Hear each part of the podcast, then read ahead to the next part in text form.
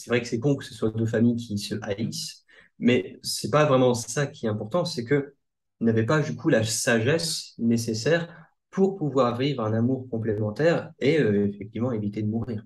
Bonjour et bienvenue sur Radio Philo, la radio qui file haut, où les questions ont plus d'importance que les réponses qu'on leur trouve. Il y a deux personnes qui tiennent la barre, moi, Rémi, éternel étudiant de la vie, qui ne sait qu'une chose, c'est que je ne sais rien. Et moi, c'est Simon, je suis un ancien prof de philo reconverti dans le coaching et je peux citer à la fois Bob l'éponge et Platon. Merci Simon. Bah, Aujourd'hui, je vous propose de parler d'amour. Et la première question que je me pose, c'est déjà, qu'est-ce que c'est que l'amour? Parce que, par exemple, quand je dis j'aime bien peindre, quelque part, il y a le mhm. verbe aimer dedans.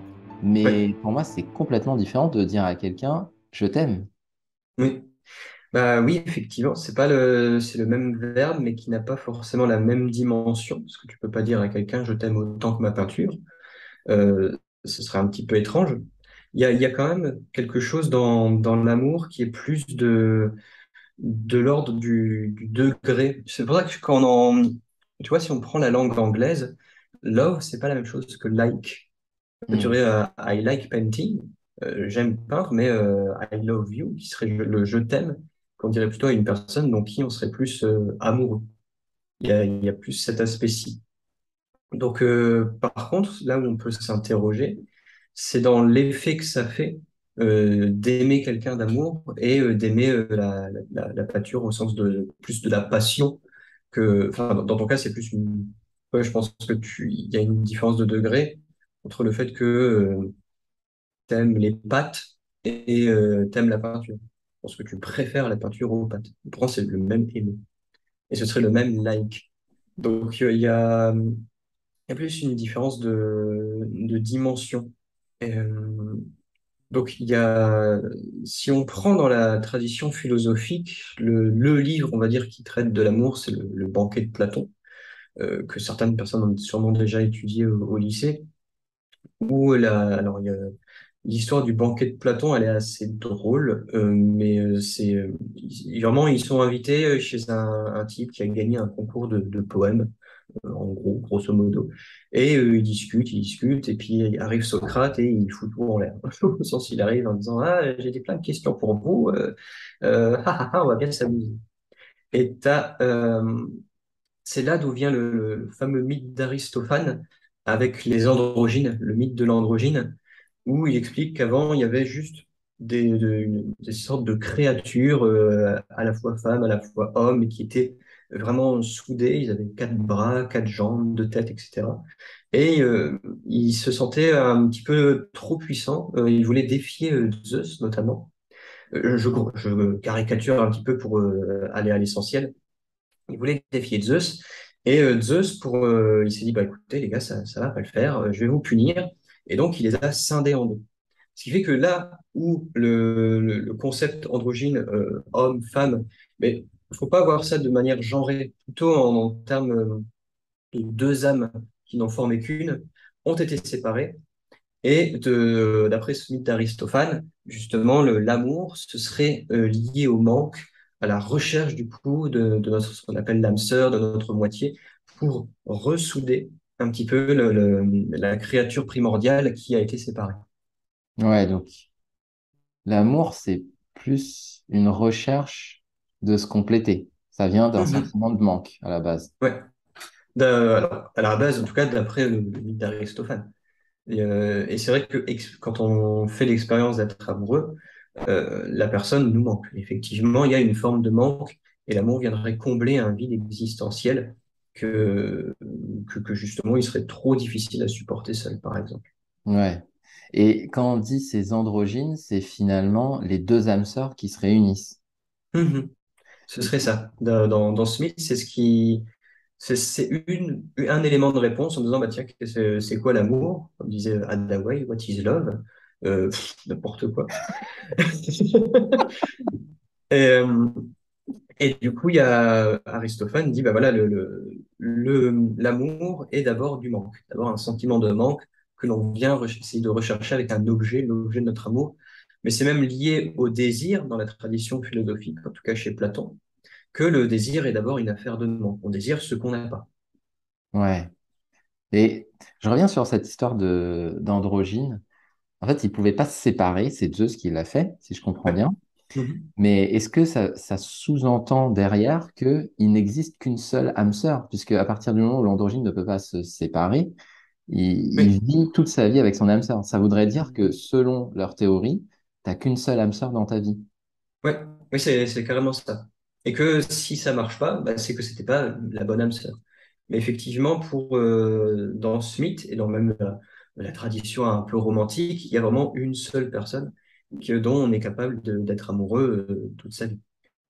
Sauf que on voit bien que, non, j'ai été amoureux plusieurs fois, euh, pas non plus un nombre incalculable, mais quand tu fais l'expérience du, deuil amoureux, tu te rends bien compte que ben, t'es pas tu peux être capable d'aimer euh, toute ta vie, mais ça demande beaucoup de communication, ça demande beaucoup de... D'ailleurs, je garde ça dans un coin de tête, sinon on va trop digresser, mais c'est un truc de Mark Manson qui parlait plutôt de, complémentarité plutôt que de passion dans, le fait d'être amoureux.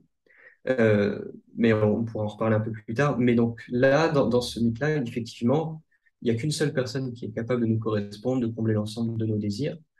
Euh, mais on voit bien que d'expérience, c'est faux dans la mesure où tu peux être amoureux plusieurs fois dans ta vie et tu as même différents stades d'amour. Tu n'es pas, la, t'es pas amoureux de la même, enfin, t'es pas amoureux de la même manière quand tu as 15 ans que quand on a 40, par exemple. Ouais, et puis il y a, y a cette histoire de moment dans ta vie où l'amour prend une forme différente, mais il y a Mhm. aussi le fait que dans une même relation, l'amour peut évoluer aussi. Parce Oui. qu'au début, il y a une forme de d'amour un peu passionnel qui peut Mhm. être euh, parfois qui peut même être un peu destructeur, puisque Ah oui, ça peut générer de la jalousie, ça peut.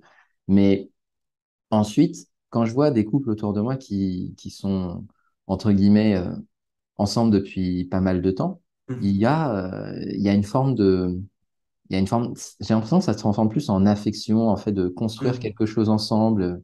Il y a plus, il y a plus cette flamme du début, ou en tout cas, si elle est peut-être présente, mais sous une autre forme. Ouais. Mais ça, là, si on prend le cas de la biologie de l'amour, alors je sais plus exactement le, la, suite logique des réactions chimiques, mais vraiment une, chimie de l'amour, je crois qu'il y a même un bouquin qui s'appelle comme ça, La chimie de l'amour, où c'est là où ça brise complètement le, rythme, euh, le rythme, le mythe, d'Aristophane, c'est qu'il y a plus, ah, euh, mon âme sœur, mon, euh, j'ai été séparé, je, le manque, etc. C'est vraiment stimulus externe, quelqu'un, une personne, et euh, ensuite une réaction chimique dans le cerveau de dopamine, sérotonine, etc.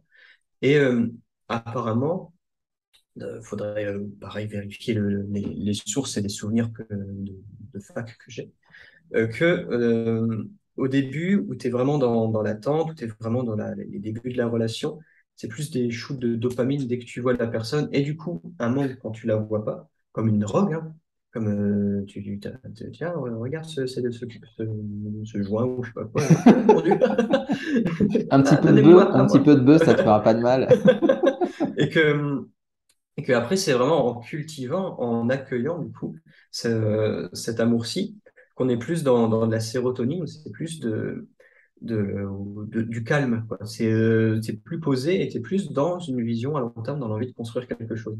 Et c'est là où je voulais en venir justement avec euh, Mark Manson, et je pense pas que ce soit le seul à parler de ça, c'est que les personnes cherchent souvent la passion amoureuse, sauf que si on prend l'étymologie de passion, ça vient de pathos, ça veut dire souffrance, pathologie, la science de la souffrance.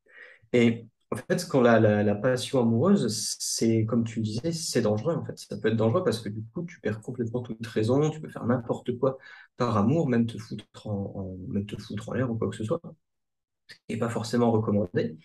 Et, justement, la, complémentarité dont parle Ma- Mark Manson permet de durer beaucoup plus sur le long terme. Alors, peut-être que ça brise l'individu romantique qu'on est dans notre société occidentale, euh, parce qu'on a tous cette, vague de romantisme du 19e, 20e siècle qui, est là, qui est encore présente, et on a envie de vivre là-dedans. Sauf que c'est pas tenable sur le long terme. Tu peux pas vous, pouvoir construire quelque chose quand tu es passionné. Quand tu es passionné, euh, justement, tu, tu construis rien, tu consommes justement cet amour. Et sauf que quand plus tu le consommes, plus il s'éteint. Alors que quand tu dans une, quand tu brises un petit peu ce côté romantique, en tout cas que tu le saupoudres, mais que tu ne vis plus que pour le, que tu vis pour autre chose que le romantisme, ou tu entres dans la complémentarité, c'est là où tu as un peu plus de, de sagesse et c'est là où tu peux plutôt euh, vouloir construire quelque chose avec quelqu'un. Tu es complémentaire, tu as peut-être moins la fougue, mais c'est ce qui fait que ça dure sur le long terme. Je vais prendre un parallèle qui va peut-être, euh, dire, euh, titiller ou un peu trouver que les, nos auditeurs vont trouver ça bizarre, mais c'est comme dans le travail. T'as, tu vois, tu as des, gens qui travaillent extrêmement bien ensemble, mais c'est pas forcément les meilleurs amis du monde. Mais justement, c'est parce qu'ils sont pas forcément les meilleurs amis du monde qu'ils travaillent bien ensemble. Ouais, donc l'histoire de les meilleurs amis du monde, ça serait un peu le Ça peut être ta l'amour passion, passionnel, ouais, c'est ça. Et euh, le fait qu'ils travaillent très bien ensemble, ça serait plutôt le fait de construire, de créer mhm, quelque la chose à deux. complémentarité, ouais. Ouais. Donc ça, alors, ça veut pas dire que c'est l'un ou l'autre, hein. C'est hmm, juste que statistiquement, tu as plus de chances de t'embrouiller avec ton meilleur pote parce que du coup, il y a, euh, tu vas prendre mal des réactions qu'il peut avoir alors que c'est juste des réactions professionnelles, euh, qu'avec un collègue dont c'est pas que tu t'en fous, mais il y a moins d'enjeux. Et donc, dans la complémentarité, c'est plus que, ah oui, on n'a pas les mêmes, on n'a pas les mêmes goûts, on n'a pas les mêmes passions, on n'a pas, etc., etc., mais on se complète bien. La personne a ce qu'il faut là où tu manques, et, là- et inversement, tu as ce qu'il faut là où elle manque. en même temps, euh, ouais, c'est un peu compliqué, je trouve, parce que vu comme ça, on aurait presque. Alors tu dis, bien sûr, c'est pas l'un ou l'autre, mais Non. moi, d'un côté, j'ai l'impression que soit tu écoutes ta raison, soit tu écoutes ton Mhm. cœur. Et si tu écoutes ton cœur, tu vas souffrir. Mhm. Donc, c'est difficile de trouver le bon équilibre, s'il en Mhm. existe un. Ouais. C'est bah, c'est là où il faut vraiment se responsabiliser, responsabiliser l'autre de ses propres émotions, ses propres sentiments. où Nous, on est même responsable de nos propres émotions, nos propres sentiments. Mais c'est un, un idéal à atteindre. On reste des, des êtres humains et tu, tu peux péter un câble ou tu peux être dans, dans une fougue. Tu peux. C'est pas, c'est rarement linéaire, euh, une vie. Un état, un état d'âme. Tu passes d'une émotion à l'autre. Mais le, Et l'idée, c'est pas non plus d'être complètement neutre, parce que je pense que même la meilleure complémentarité a besoin de cette petite fougue de temps en temps. Et quand on parle, quand tu parles de complémentarité, est-ce que Mhm. c'est le fait de dire il y en a un qui est extraverti, l'autre introverti, ou il y en a un qui est super calme et l'autre qui est, qui est dans l'exhibition, qui est très Mhm. expansif, ou est-ce que c'est, ou est-ce que tu parles d'autre chose? Bah, c'est plus, tu vois, on va prendre le, le- si on prend Roméo et Juliette, tu vois, donc c'est, un peu le, le symbole de l'amour, tout le monde trouve ça beau, c'est une belle histoire, etc. Alors qu'en fait, Roméo et Juliette, c'est juste deux ados qui, euh, je crois qu'ils ont genre 16 ans hein, quand, euh, dans, dans le livre dans l'œuvre de Shakespeare, c'est les deux ados qui, justement, expérimentent la passion amoureuse, euh, qu'ils transgressent les, interdits de leurs parents. Alors, effectivement, le, le Montaigu et les Capulet, je crois. Et, c'est vrai que c'est con que ce soit deux familles qui se haïssent, mais c'est pas vraiment ça qui est important, c'est que ils n'avaient pas, du coup, la sagesse nécessaire pour pouvoir vivre un amour complémentaire et, euh, effectivement, éviter de mourir. Ah ouais. C'est ça que ça illustre Roméo et Juliette. C'est pas ah quelle belle histoire d'amour. C'est non. Si vous êtes euh, trop fougueux, voici ce qui peut arriver. Ah ouais. Ah, j'avais jamais vu le truc comme ça. Ouais, Mm. Ouais, c'est Exactement comme dans les tragédies grecques, où tu avais le, but des tragédies, c'était pas seulement de divertir, mais c'était de mettre les êtres humains face à leur passion en disant bon bah voici ce qui se passe si vous suivez trop votre passion. Et généralement les tragédies grecques, ça finit soit dans un bain de sang, soit tout le monde meurt, tout le monde se suicide, pour que justement les spectateurs se disent ok, je vais faire gaffe, je vais apprendre à contrôler mes désirs, mes pulsions. euh, je vais faire un peu plus attention à ma raison parce que j'ai pas envie de finir comme Thésée, j'ai pas envie de finir comme Andromaque, j'ai pas envie de finir comme ça. Ouais, donc en fait, être heureux en amour, ça revient à savoir gérer ses émotions. En tout cas, pas ses émotions forcément, mais ses pulsions. En tout cas, à se gérer, ça c'est clair. Tu vois, si, euh, si tu prends un exemple bidon de, euh, par exemple, faire la vaisselle, bon, c'est pour ça qu'on a inventé les lave-vaisselle, comme ça il n'y a plus d'embrouille. Mais si on prend une, euh, s'il n'y a pas de lave-vaisselle et qu'il n'y a pas une bonne répartition de base des tâches ménagères, ça peut être un lieu de dispute qui peuvent justement, s'il n'y a pas de, de responsabilisation de, de, soi, tu peux te disputer extrêmement fort pour une histoire de la vaisselle, pour une histoire de faire la vaisselle, alors que si tu creuses un peu, c'est pas du tout une question de vaisselle. C'est vraiment une question de, euh, je sais pas, euh, j'avais pris ça dans, avec un de mes clients. Il me ouais, mais je me dispute toujours avec ma copine parce qu'elle dit que je fais rien, etc. Et euh, alors qu'en fait, si tu creuses un petit peu, c'est juste que euh, cette personne avait tendance à ne pas tenir ses engagements, que ce soit vis-à-vis de, de sa compagne, dans le fait de rentrer à telle heure quand, ce- quand elle avait besoin de lui, ou etc., etc. Et que le fait de ne pas faire la vaisselle, ça a éclaté en sanglots, parce que c'était vraiment euh, l'objet de je t'ai demandé de faire quelque chose et tu ne le fais pas. Si tu ne le fais pas pour la vaisselle, ça veut dire que si je te demande, admettons, euh, peur de jalousie ou quoi que ce soit, de ne pas voir ailleurs, est-ce que tu le feras? Hmm, ouais, ça sous-entend ça en fait. Mhm. Ouais. Sauf que du coup, là euh, où il faut responsabiliser la personne, c'est que sa peur, c'est sa peur euh, à elle. Elle peut être justifiée, elle peut être justifiable, mais la responsabilisation consisterait à dire, OK, je, je comprends ce que tu... Donc la responsabilisation, ce serait, je m'engage à faire quelque chose quand tu me le demandes et que je suis OK pour le faire. Tu m'as dit de faire la vaisselle le vendredi à 10h, il est vendredi 10h, je fais la vaisselle. Par contre, tu as peur que si je ne tiens pas cet engagement-ci, je ne vais pas tenir un engagement tacite vis-à-vis de notre couple. Ça, c'est ta peur à toi. Tu vois un petit peu le, le truc? Ouais, donc ça veut dire que c'est plutôt euh, du côté de la femme là que euh, il y a coup, oui. Il y a il y pas... a plus un travail à faire. Pour le coup, oui. Mais euh, c'est de cette femme, elle, c'est pas du côté de la, de la femme en général. Oui, oui, oui, on prend cet exemple aussi. Ouais, ouais. mais, mais effectivement. Et là où, euh, du coup, si je reprends le lien euh, passion-complémentarité, je pense que tu peux devenir complémentaire quand tu sais comment tu es, quand tu connais tes besoins, tes désirs, quand tu es au clair avec toi-même, pour et que la personne aussi soit éclairée sur elle-même, pour voir s'il y a complémentarité. Alors, ça ne veut pas dire que soit il y a, soit il n'y a pas, soit il y a.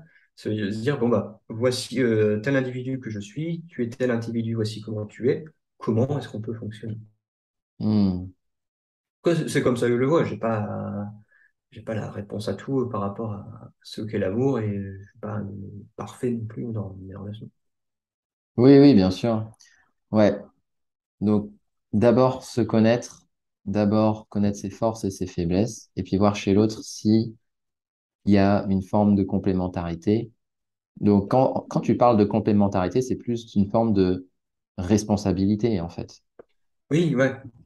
En fait, c'est plus l'idée que tu as beaucoup de personnes qui ont un énorme problème avec la solitude, et c'est pas qu'elles veulent être, enfin, c'est pas qu'elles veulent rencontrer quelqu'un, c'est qu'elles ne veulent plus être seules. C'est complètement différent, parce que ça veut dire que tu fais reposer sur l'autre la responsabilité de ton bonheur et de ton propre manque et de ton incapacité à gérer ce manque.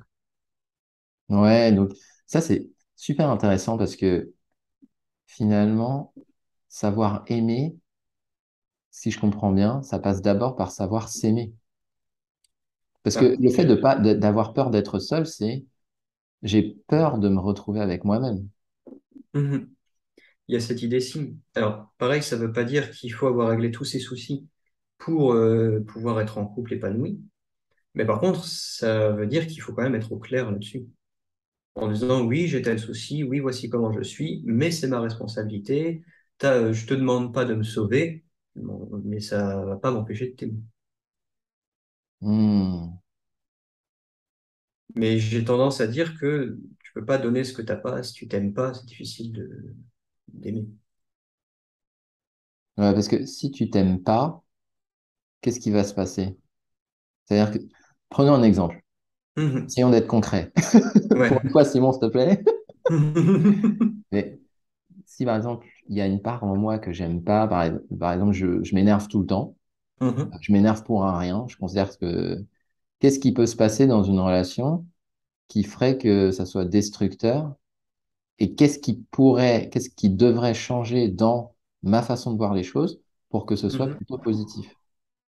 Alors, si dans ton cas, admettons, tu t'énerves pour rien et que tu es dans une relation, si une personne s'énerve pour rien, ça peut te renvoyer à une propre part de toi que t'aimes pas. Et du coup, ça va t'énerver cette partie, cette partie chez l'autre personne. Et ce qui peut se passer également, c'est que si tu as tendance à euh, t'énerver pour rien, qu'il se peut que le comportement de la personne, un type de comportement puisse t'énerver, et que tu vas dire tu m'énerves, alors que c'est plutôt le comportement que tu as là m'énerve. Du coup, tu serais plus accusateur euh, en disant que c'est autrui qui t'énerve, alors que c'est quand même toi la source de, de ton énervement. Ouais, on, on en revient à cette histoire de responsabilité. Mhm. Ouais, ok. Donc, ça serait le fait de changer de perspective en se disant, il y a quelque chose qui m'énerve. C'est pas Mhm. forcément l'autre, mais c'est un comportement ou c'est une situation. Mhm. Et qu'est-ce que ça renvoie en moi? C'est ce genre de. C'est, plus cette idée-ci, ouais. Parce que tu vois, il y a, il y a quand même des, des gens qui disent, ah, tu vois ce que tu me fais faire, euh, euh, je sais pas, une, une mode grosse crise, euh, ah, euh, tu te rends compte de ce que tu me fais faire, tu te rends compte dans quel état tu me mets. En fait, euh, non, je peux comprendre que mon comportement puisse inférer chez toi un tel état, mais j'ai pas eu ce comportement pour que tu aies cet, cet état-ci. Hmm. C'est quand même nous qui avons le dernier mot sur l'état dans lequel on est. Que tu prends, euh, on va prendre un cas concret. Tu es dans, voilà, c'est les embouteillages, c'est l'heure de pointe, tu es dans ta voiture, tu dois te rendre au boulot. Euh, s'il y avait 100% des personnes qui étaient énervées, on pourrait penser que euh, heure de pointe égale énervement. Tu prends plein d'individus, heure de pointe, il y en a qui vont s'en foutre, ils vont écouter un podcast, ils vont écouter de la radio, t'en as qui vont effectivement s'énerver, se dira, ah, c'est pas possible, c'est toujours quand je vais prendre ma voiture qu'il y a des gens, ah, et lui, voilà, comment il conduit, etc., etc. Alors que non, on voit bien qu'une situation engendre plein de manières possibles de l'interpréter et du coup un comportement. Euh, Il n'y a pas de bon ou mauvais comportement, il y en a des plus adéquats que d'autres.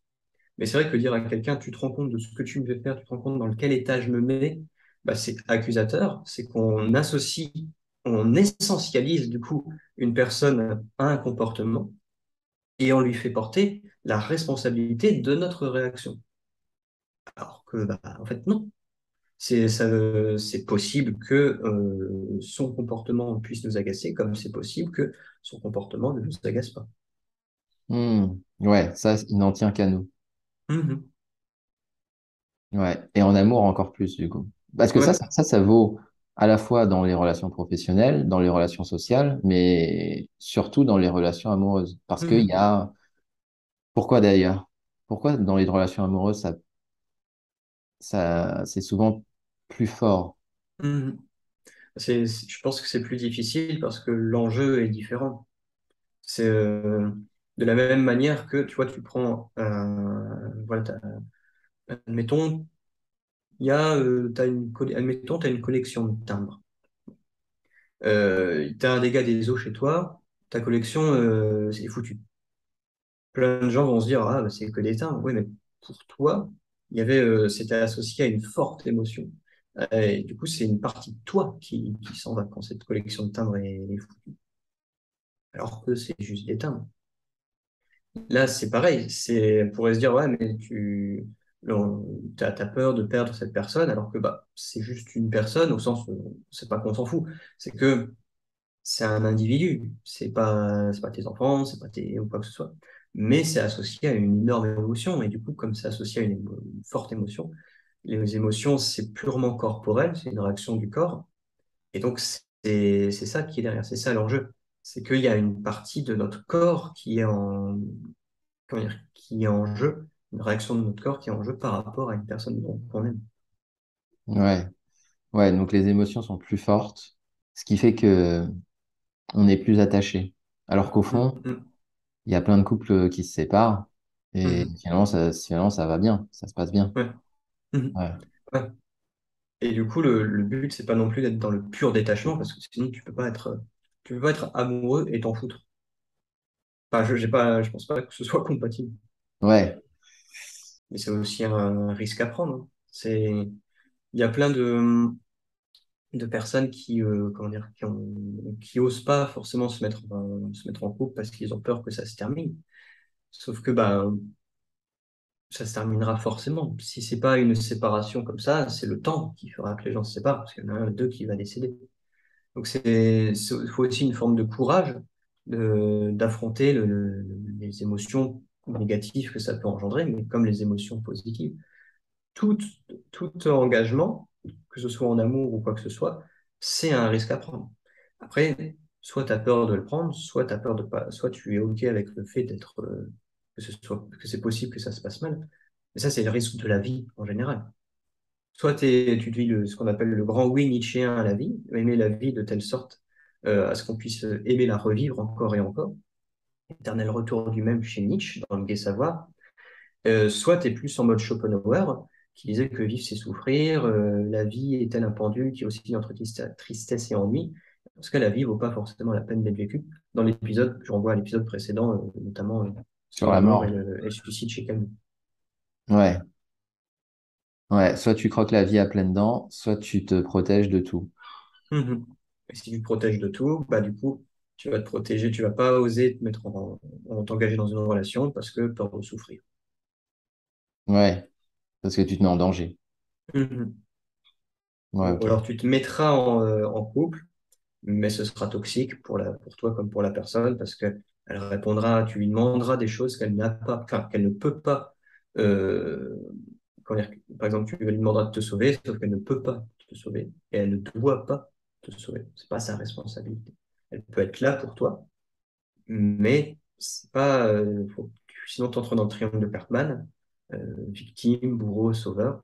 Et dans ce cas-là, tu demandes à des personnes, tu fais porter la responsabilité d'une personne qu'elle n'a pas. Hmm. Un individu peut pas être euh, ta meilleure amie, euh, ton confident, ta confidente, ton père, ta mère, tes enfants, etc. Un individu. Et si on revient sur ce, ce triangle de Karpman, mm-hmm. Est-ce qu'il n'y a pas des relations saines dans lesquelles, justement, il y a quelqu'un qui a envie d'être sauvé et quelqu'un d'autre qui a envie de sauver? Oui. Est-ce que ça peut exister ou c'est forcément malsain? Je pense que ça peut exister si c'est bien complémentaire, mais je pense qu'arrivera un moment où la personne sera sauvée et du coup, elle aura plus besoin de la personne. Hmm. Qu'on appelle un peu les, relations pansement, des personnes qui viennent de se séparer et qui se mettent en, en couple, non pas parce qu'ils aiment l'autre personne, mais pour oublier l'autre. Ah ouais, et une fois qu'elles sont sauvées, une fois qu'elles ont oublié l'autre, hmm. bah plus besoin. Ouais. C'est, pour ça que j'avais, j'avais une, une phrase que les gens trouvaient bizarre, mais euh, quand on me disait, ouais, mais t'attends quoi, toi, de, quand, quand t'es en relation? Je dis, bah, rien, en fait. Juste être dans une relation. Mais sinon, je n'attends rien, parce qu'il n'y a rien à attendre. Si, tu peux attendre du respect, euh, de la fidélité, ou quoi que ce soit, mais à part ça, euh, si tu attends quelque chose de quelqu'un, ça veut dire que tu lui, euh, tu, lui demandes quelque chose qu'il n'a pas forcément. Hmm. Alors que les, les, bases comme bah, j'attends qu'on me respecte, j'attends qu'on m'écoute, j'attends qu'on m'aime comme je mérite d'être aimé ou quoi que ce soit, oui. Mais ça, tu l'as dans toutes les relations si tu attends quelque chose de tes collègues, bah, tu attends qu'ils te respectent, qu'ils te frappent pas, qu'ils te crachent pas au visage, des trucs comme ça, comme on attend toutes les bonnes manières, on va dire, de vivre en société. Sauf qu'en amour, c'est pas, c'est différent. Pareil pour l'enjeu dont on a parlé, un enjeu émotionnel beaucoup plus important.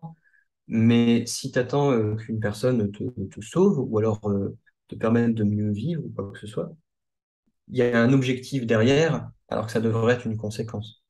Ouais, c'est intéressant de voir que finalement, dans toutes les relations, il y a un socle, un prérequis à respecter, et que l'amour, les relations amoureuses, ne font pas exception à la règle.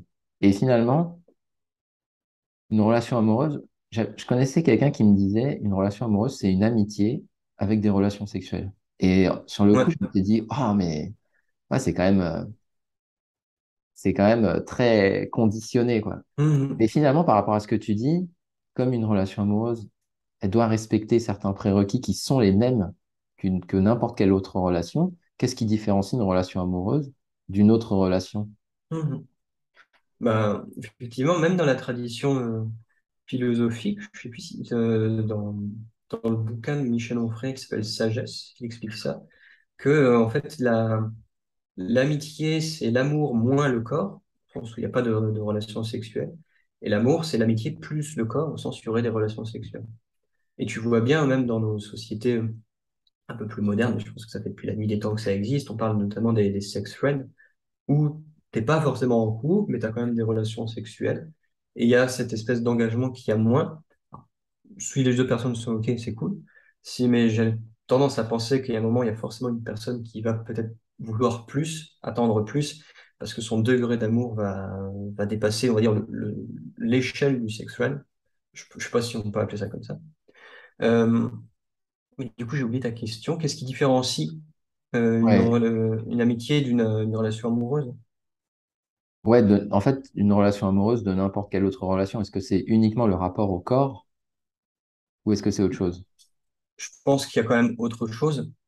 Je pense que c'est vraiment le, degré émotionnel, l'implication émotionnelle. Et du coup, l'implication du corps, si on part du principe qu'une émotion, c'est une réaction corporelle. Ouais, d'accord. Ok. Et quand tu disais que c'est lorsqu'on dépasse le degré, euh, un certain degré, que on souhaite autre chose, finalement, euh, je me demande, c'est quoi être amoureux? Comment, est-ce que on sait, est-ce que c'est une évidence ou est-ce que c'est quelque chose qui est graduel? De se dire, oui, je suis amoureux de cette personne, euh, oui, je l'aime, ou non, je l'aime pas. Est-ce que c'est binaire ou est-ce que c'est quelque chose de plus nuancé? Parce que dans les discussions que j'ai eues, c'était, j'ai souvent entendu un, un truc euh, du style, oui, bah, tu le sais. En fait, tu le sais, c'est évident. Ouais. Mais est-ce que c'est si évident que ça? Mhm. Je ne sais pas si c'est vraiment si évident que ça, mais j'ai tendance à penser que c'est de l'ordre de l'évidence, euh, au sens où, euh, comment dire, ça, il n'y a pas besoin de preuves, par exemple, pas besoin de preuves d'amour. Et notamment, si tu cherches des preuves de, de ton amour, c'est que c'est pas, t'es pas si amoureux que ça ou c'est que tu as des doutes. Si on prend le cas d'un, tu vois, je pense pas que le pape a besoin de preuves de l'existence de Dieu. Parce que s'il cherche des preuves de l'existence de Dieu, ça veut dire que bah, il y croit plus tant que ça.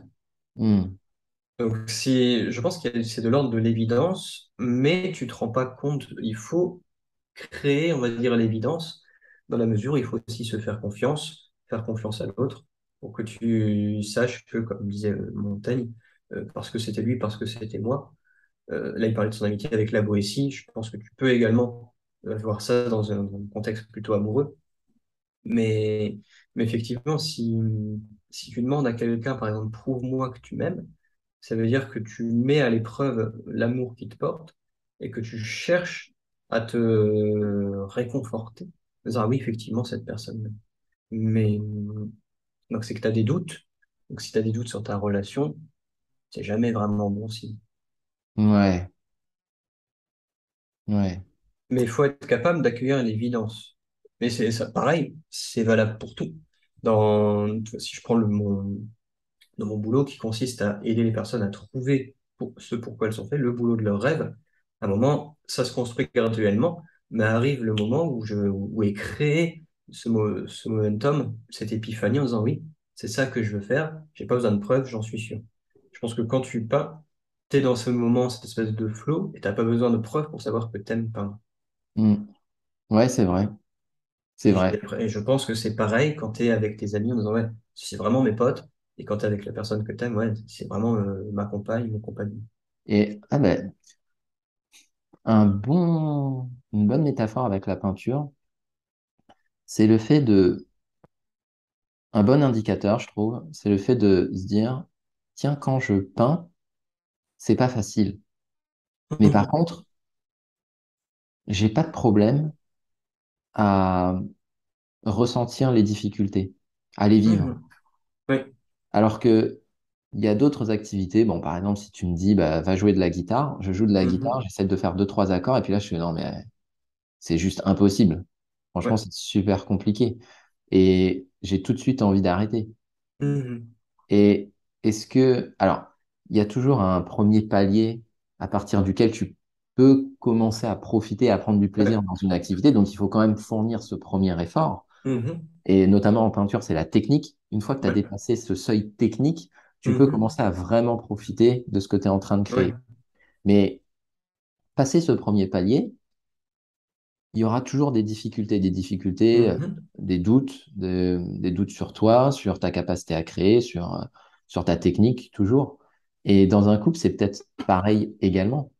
Mhm. À un moment donné, tu peux te dire, euh, si les nouvelles difficultés qui arrivent, je les vis comme des obstacles qui me semblent insurmontables, c'est peut-être le signe que t'es pas si amoureux que ça. Alors que si Ouais.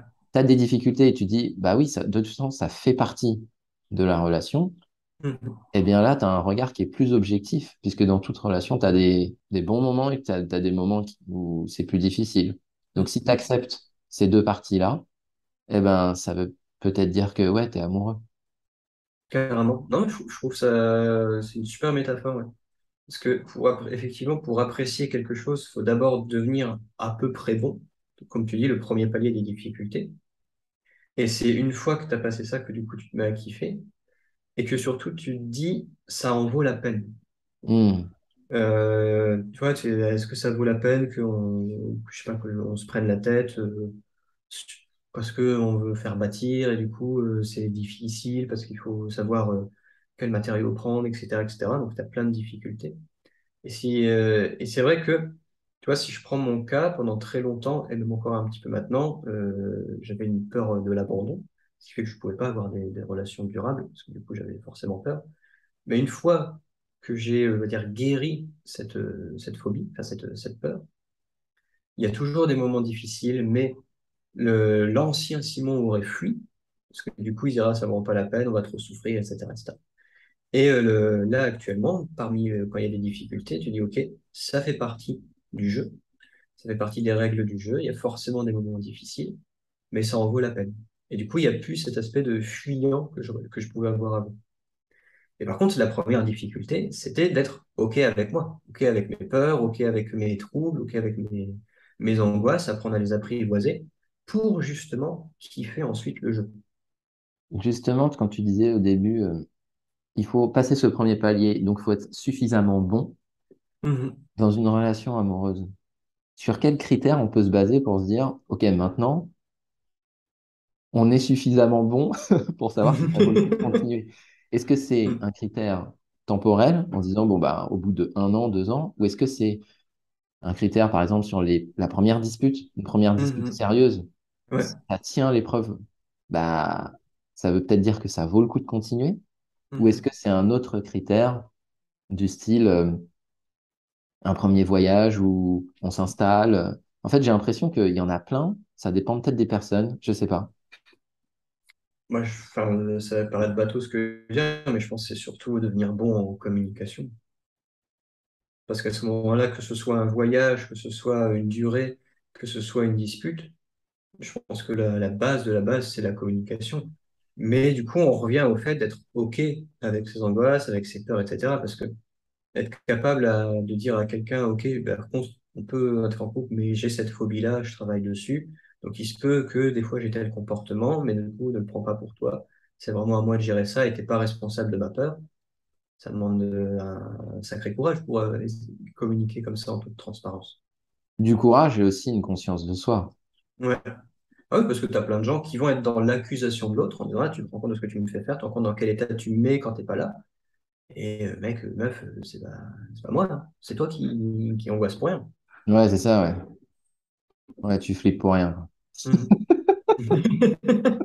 Donc, euh, donc ouais, la, première étape, c'est vraiment, je trouve, être au clair avec, euh, donc, non seulement être au clair avec soi-même, mais être ensuite OK avec soi-même, avec toute notre imperfection, pour être capable de le communiquer à l'autre sans l'accuser de rien, en disant, voilà, voilà, pour le moment, je suis comme ça, euh, pour pas ancrer. Et je pense que c'est important de dire pour le moment, parce que ça veut dire que tu n'ancres pas ton comportement en disant bah, ce ne sera toujours comme ça. C'est que pour le moment, j'ai ces peurs-ci, mais en travaillant sur moi, bah, je, ne les aurai plus ou je les aurai moins. Mais ça veut dire que l'autre doit également être capable d'être au clair sur ses qualités, ses défauts, son imperfection, et être capable de les communiquer pour créer cette complémentarité. Et c'est ça qui fera que tu tiens le voyage, c'est ça qui ferait que tu tiens dans le temps, c'est ça qui fait que tu tiens dans les disputes. Parce que Hmm. je pense que, toi, mes, mes parents, ça va faire 47 ans qu'ils sont mariés, ce qui est pas rien. Mais pourtant, euh, ils sont, ils savent pas communiquer pour autant. Ils ont tenu, ils tiennent encore 47 ans, je pense qu'ils s'aiment euh, encore, mais euh, il y a toujours des non-dits, des on-dits, des euh, je n'exprime pas forcément mes besoins, tu n'exprimes pas forcément les tiens, ou tu les exprimes mais je les accueille pas forcément, ou quoi que ce soit. Cependant, ils sont, durés dans la, ils sont dans la durée. Hmm. Ouais, la durée n'est pas un critère déterminant dans la qualité d'un couple. Mhm. Je pense, hein. et pareil en amitié, tu peux être ami depuis 20 ans avec quelqu'un et pour, cependant euh, parfois être hypocrite avec lui. Ouais. Et tu parlais des peurs et des doutes qu'on a. Mhm. Je me posais une question sur l'aspect culturel, parce que ces peurs et ces doutes, elles viennent de nous, mais est-ce qu'elles viennent pas aussi de notre environnement? Parce que la notion d'amour, ou en tout cas de la relation amoureuse, elle est différente dans la culture africaine, euh, Mhm. dans la culture occidentale, ou même dans la culture euh, orientale. Mhm. Bah oui, carrément. Je pense qu'il y a quand même les, les fondamentaux, si on parle de- des émotions. Je pense que ça provoque, en tout cas, chez, euh, chez les individus le même type d'émotion, mais il y a des mœurs et des codes différents. ouais. Et euh, pareil, euh, selon les cultures euh, planétaires, mais également selon les cultures dans la famille dans laquelle tu as été élevé.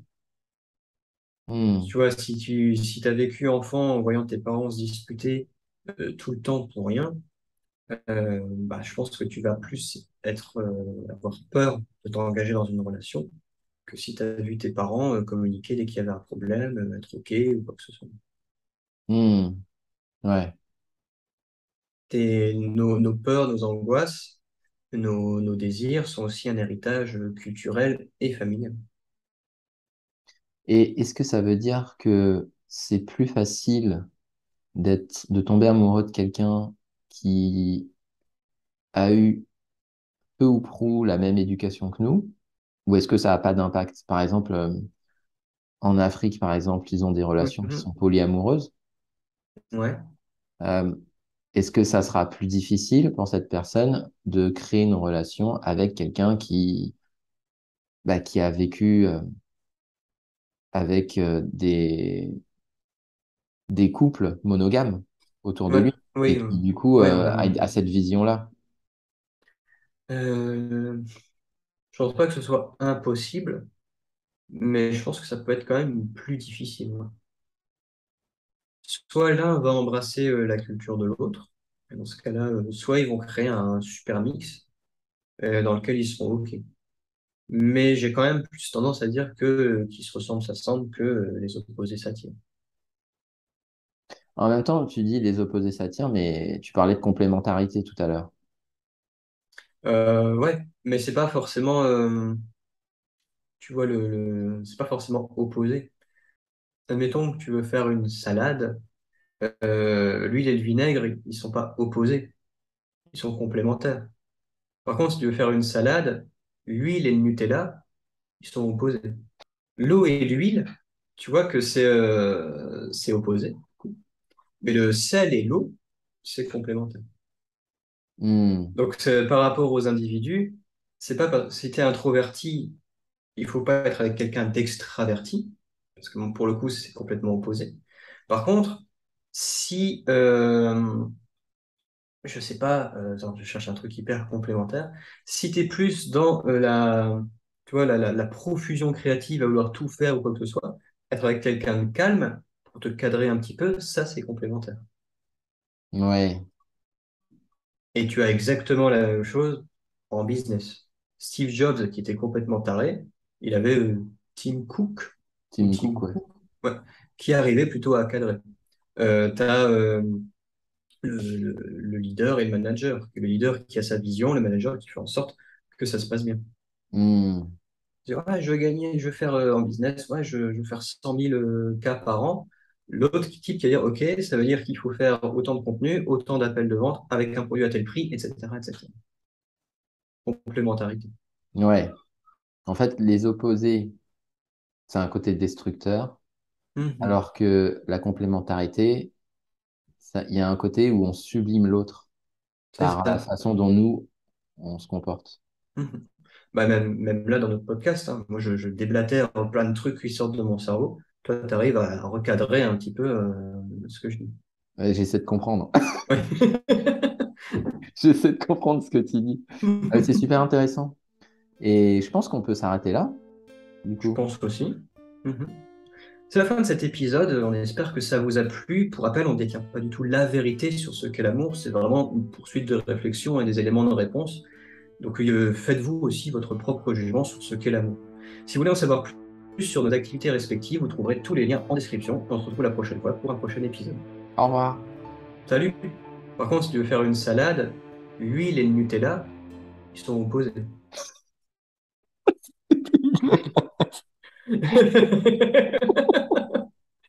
Attends, eh, je me souviens d'un- d'une émission à la télé où tu avais un gars qui mangeait Mhm. tout, mais tout, tout, tout avec de la mayonnaise. Genre le Danette, le Ah! de la mayonnaise. Et je me souviens, il avait tiré un tiroir. Il y avait plein de tubes de mayonnaise rangés comme ça. Et le gars, il était fin comme ça. hein. Ah ouais. Ah ouais, et il mangeait de la mayonnaise, mais à, à toutes les sauces. même avec sa maillot. Du coup, il rajoute un peu de maillot.